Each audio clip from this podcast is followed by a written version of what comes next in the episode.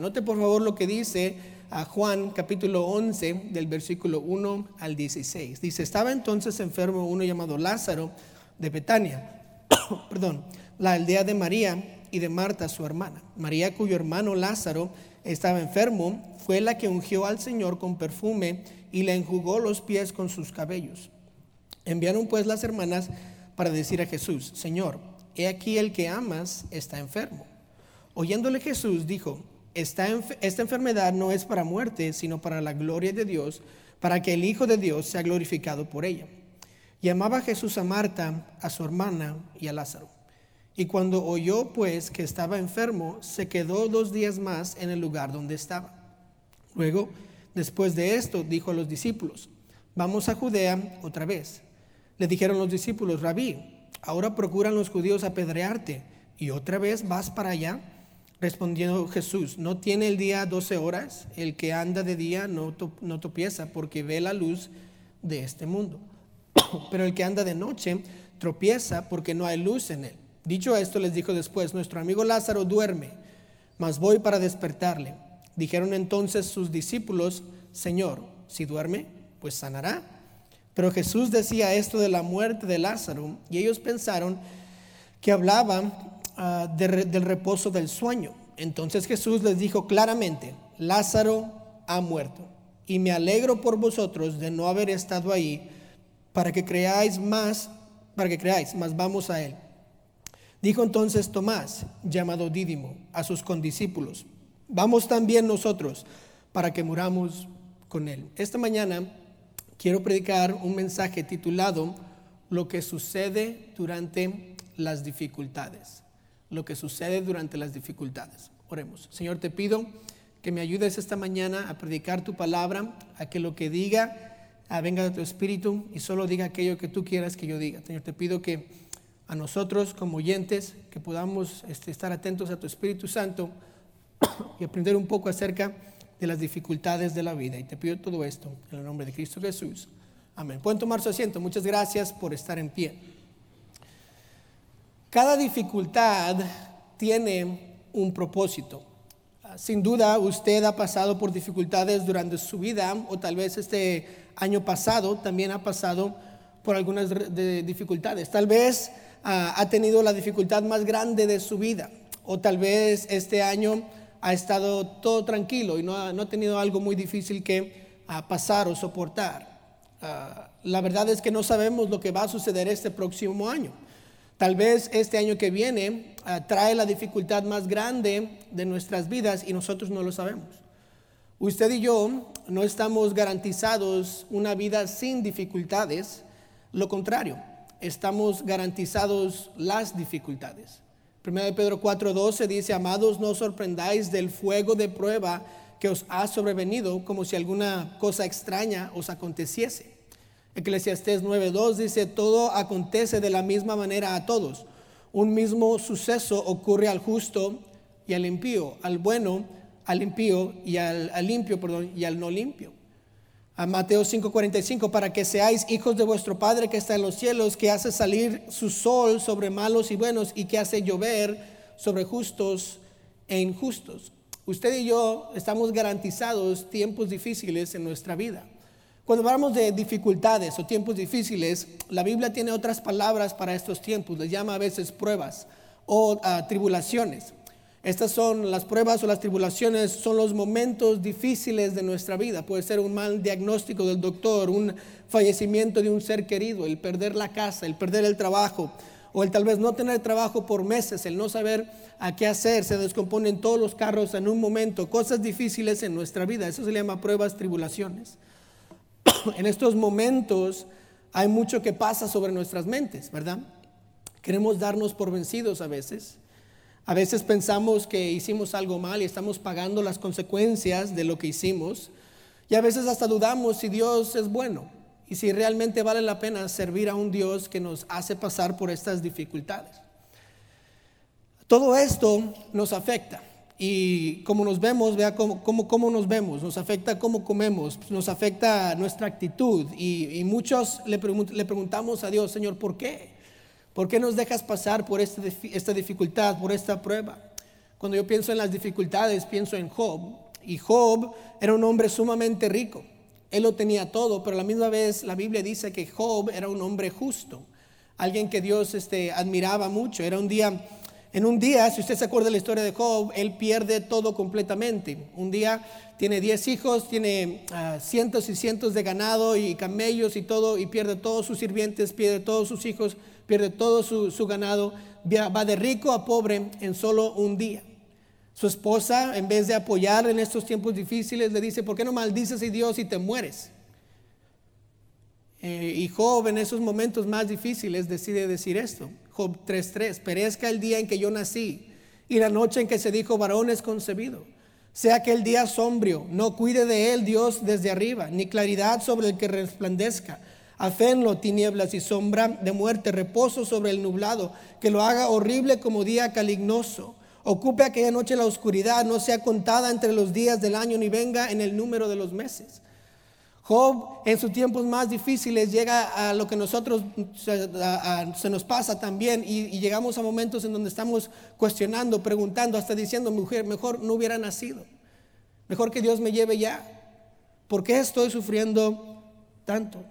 Muchas veces en momentos difíciles lo único que nos mantiene firmes son las promesas de Dios como Romanos 8:28. Y sabemos que los que aman a Dios, todas las cosas le ayudan a bien. Esto es a los que conforme a su propósito son llamados.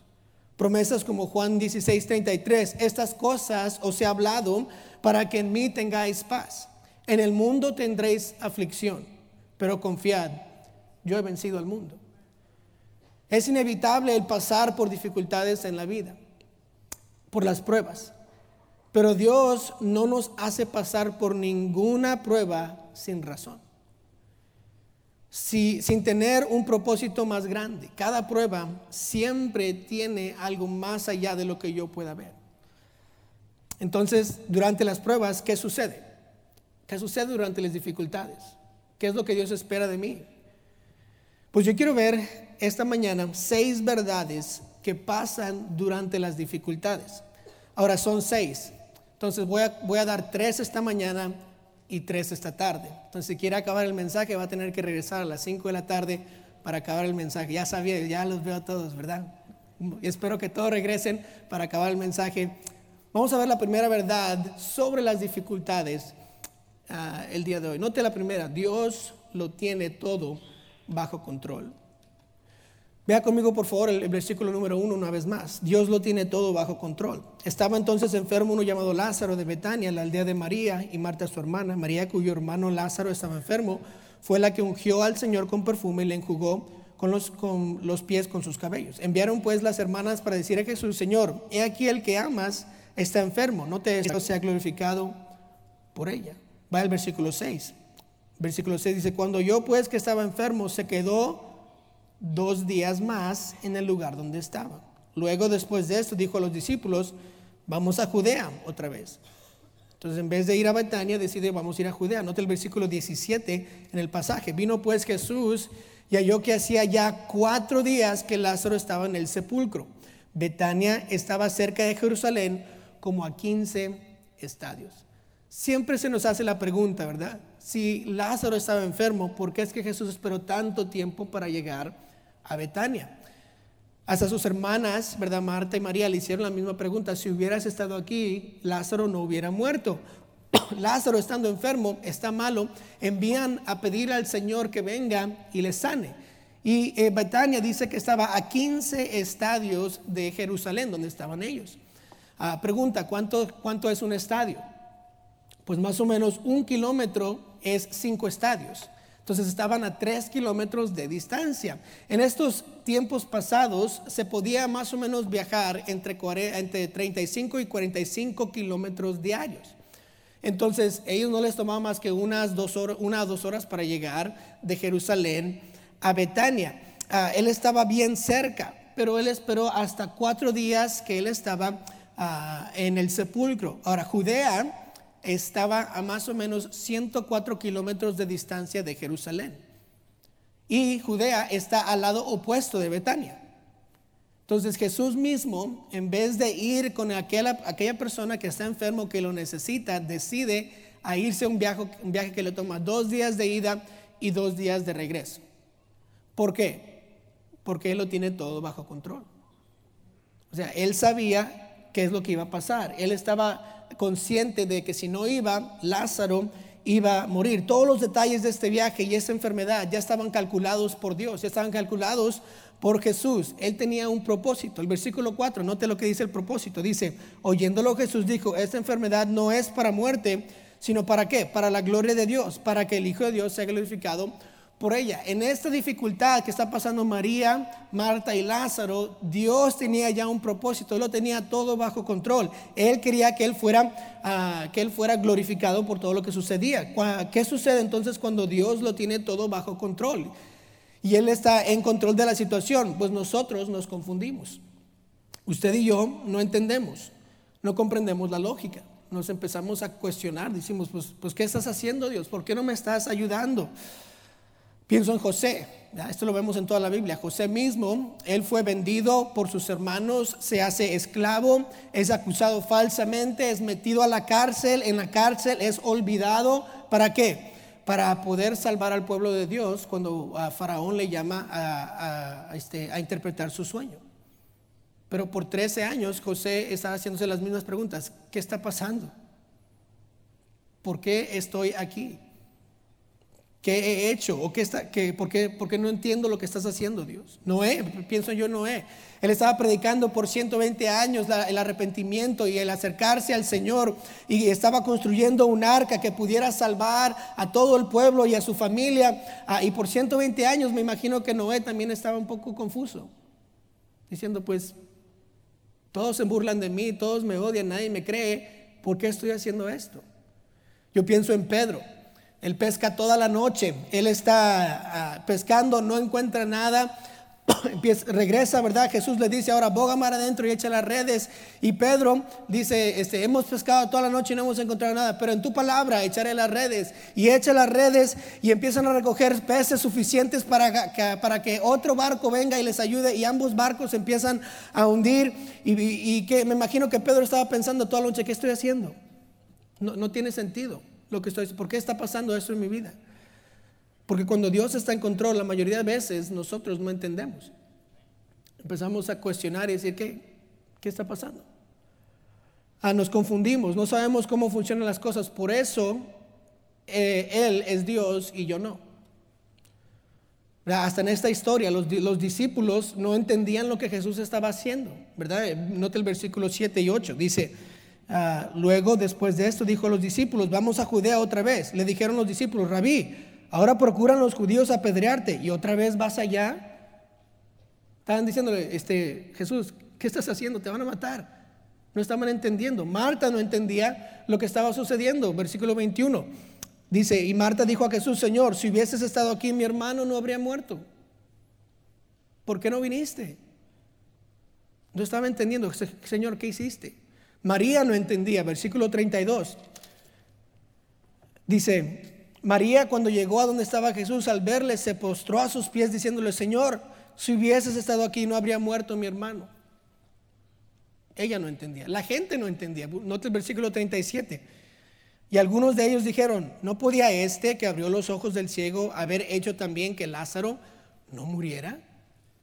Todos estaban confundidos, todos no entendían lo que estaba pasando, pero ¿qué? ¿Cuál es la, verdad aquí? Que Dios estaba bajo control. En esta etapa, nada de lo que está pasando tiene sentido. Cuando, cuando estamos en la etapa de que no entendemos, es porque Dios está en control y yo no. Lo que Dios está haciendo a veces nos confunde. No entendemos, ¿verdad? No entendemos lo que Dios está haciendo, pero asegúrese de algo, que Dios está en control. Créame, cuando vienen dificultades es difícil saber lo que Dios está haciendo, es confuso y frustrante, pero de todas maneras Dios está en control. Dios sabe lo que está haciendo. Isaías 55, 9 dice, como son más altos los cielos que la tierra, así son mis caminos más altos que vuestros caminos y mis pensamientos más que vuestros pensamientos. Hermanos, si lo entendiéramos todo, seríamos Dios. Y a veces cuando pasamos por dificultades, no entendemos. Y ahí es cuando yo puedo decir, Señor, tú estás en control. No entiendo, pero tú estás en control. Note la segunda verdad. Dios quiere enseñarnos algo. Note el versículo 11, versículo 11 al 16. Dios quiere enseñarnos algo. Dice la palabra, dicho esto, les dijo después, nuestro amigo Lázaro duerme, mas voy para despertarle. Dijeron entonces sus discípulos, Señor, si duerme, sanará.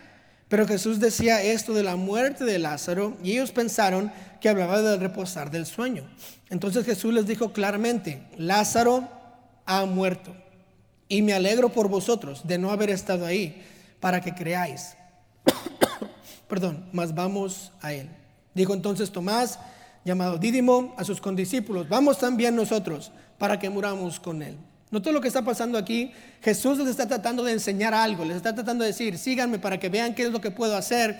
Y, siguiendo confundidos los discípulos, no están entendiendo lo que va a suceder. Jesús tiene que regresar y ser muy claro con ellos y les dice, Lázaro ha muerto. Y aún hasta que les dice, Lázaro ha muerto, Tomás, el dídimo, dice al final, vamos a morir con él. Como que no está entendiendo lo que está pasando. Como que todo está, oh, es una metáfora entonces, entonces vamos todos a morir con, con, Lázaro. Y, y, Jesús está diciendo, no, no, espérense, quiero enseñarles algo. Dejen, dejen de estar confundidos, síganme. Ah, no estaban entendiendo. El verbo dormir, ¿verdad? Muchas veces se usa en la Biblia ah, para los que, ah, los que están muertos y han muerto en Cristo.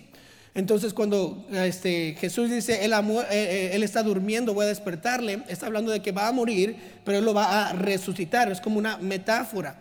A Jesús, ¿verdad? Prometió que iba a venir una vez más para reinar en la tierra y prometió que los que muriesen en Cristo, que ellos iban, perdón, que ellos iban a resucitar cuando Él regrese la segunda vez, que sus cuerpos iban a resucitar. Pero eso ah, se los describe, por eso les describe que están durmiendo, ah, porque un día sus cuerpos van a resucitar. Por eso Marta, vamos a ver más, más a tarde, que Marta dice, yo sé que van a resucitar en el día postrero.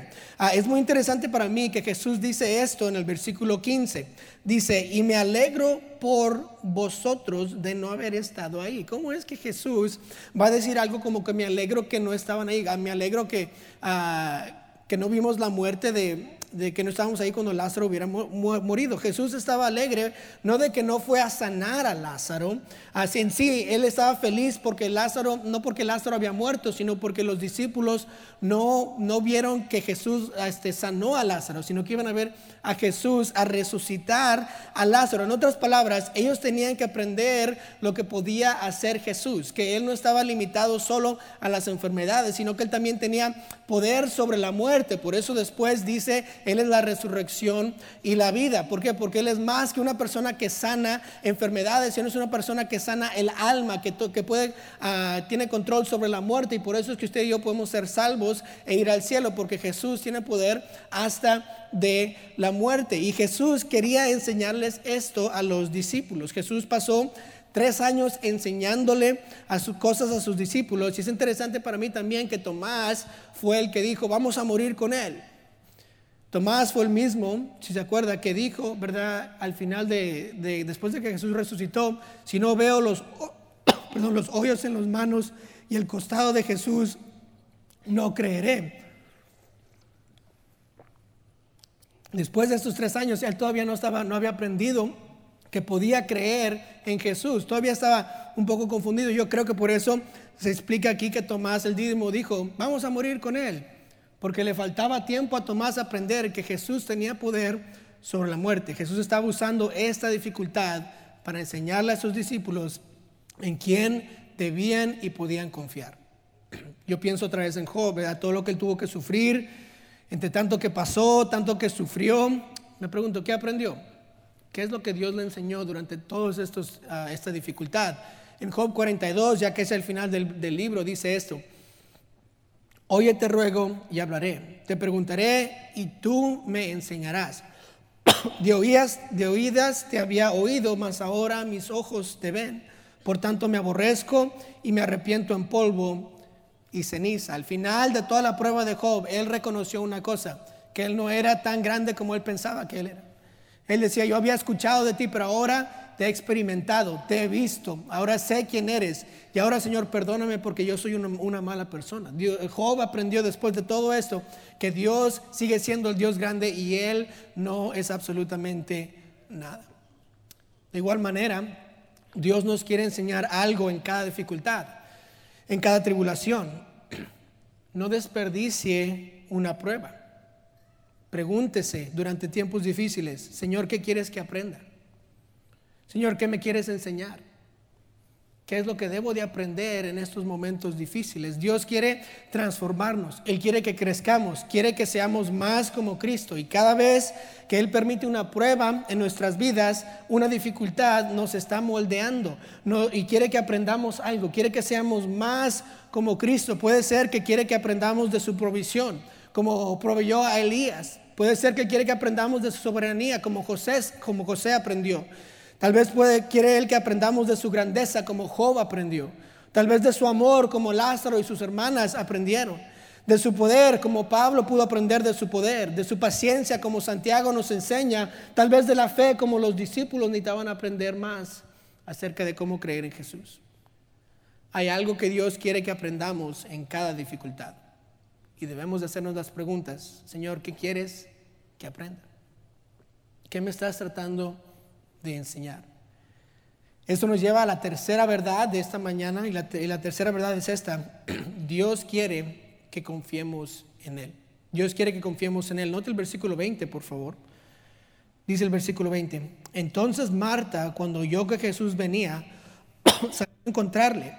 Pero María se quedó en casa. Y Marta dijo a Jesús, Señor, si hubieses estado aquí, mi hermano no habría muerto. Mas también sé ahora que todo lo que pidas a Dios, Dios se lo dará. Jesús le dijo, tu hermano resucitará. Marta le dijo, yo sé que resucitará en la resurrección, en el día postrero. Le dijo Jesús, yo soy la resurrección y la vida. El que cree en mí, aunque esté muerto, vivirá. Y todo aquel que vive y cree en mí, no morirá eternamente. ¿Crees esto? Le dijo, sí, Señor.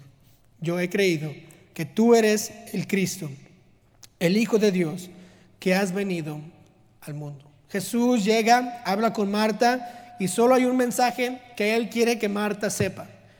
No le dice, Marta, no te preocupes, todo va a estar bien. ¿Qué le dice?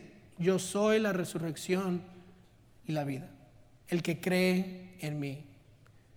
Jesús quería asegurarse de una cosa, que Marta confiaba en Él, que Marta podía decir, Señor, yo he confiado en ti. Ella le dice, Jesús, le, dije, le dice a Jesús que Lázaro resucitará en el día postrero.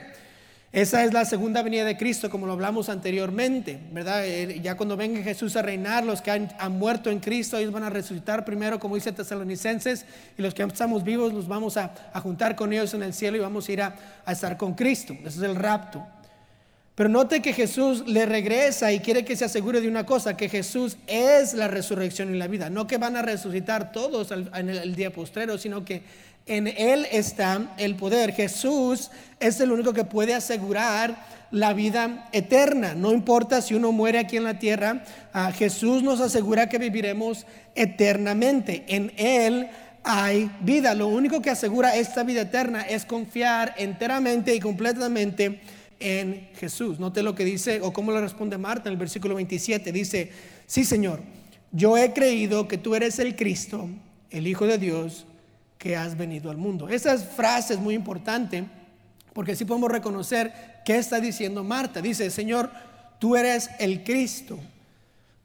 El Cristo es la, la palabra Mesías, aquel prometido que iba a venir, que las profecías habían prometido en en el Antiguo Testamento. Y ella está declarando, Jesús, tú eres aquella promesa de Dios que ibas a venir a salvar al mundo. Después dices, y yo creo que eres el Hijo de Dios. Qué importante es eso que Jesús sea el Hijo de Dios. Pues él al decir soy Hijo de Dios se estaba diciendo, haciendo igual a Dios. Normalmente ah, si usted lee las escrituras y, ah, y, ve los momentos donde Jesús dice que Él es el Hijo de Dios, ¿qué están tratando de hacer los fariseos con Él? Le están tratando de matar. ¿Por qué? Porque dice que se ha hecho como a Dios. La frase hijo de Dios en, en, en, la religión judía o en la cultura judía significaba igual a. ¿verdad? Entonces, si yo soy hijo de mi papá, soy igual a mi papá. Él está diciendo, yo soy Dios. Marta aquí les asegura, está diciendo, Señor, yo creo que tú eres no nada más el prometido que, iba a venir, el, la promesa, ¿verdad? El, el, Salvador del mundo, sino eres Dios mismo.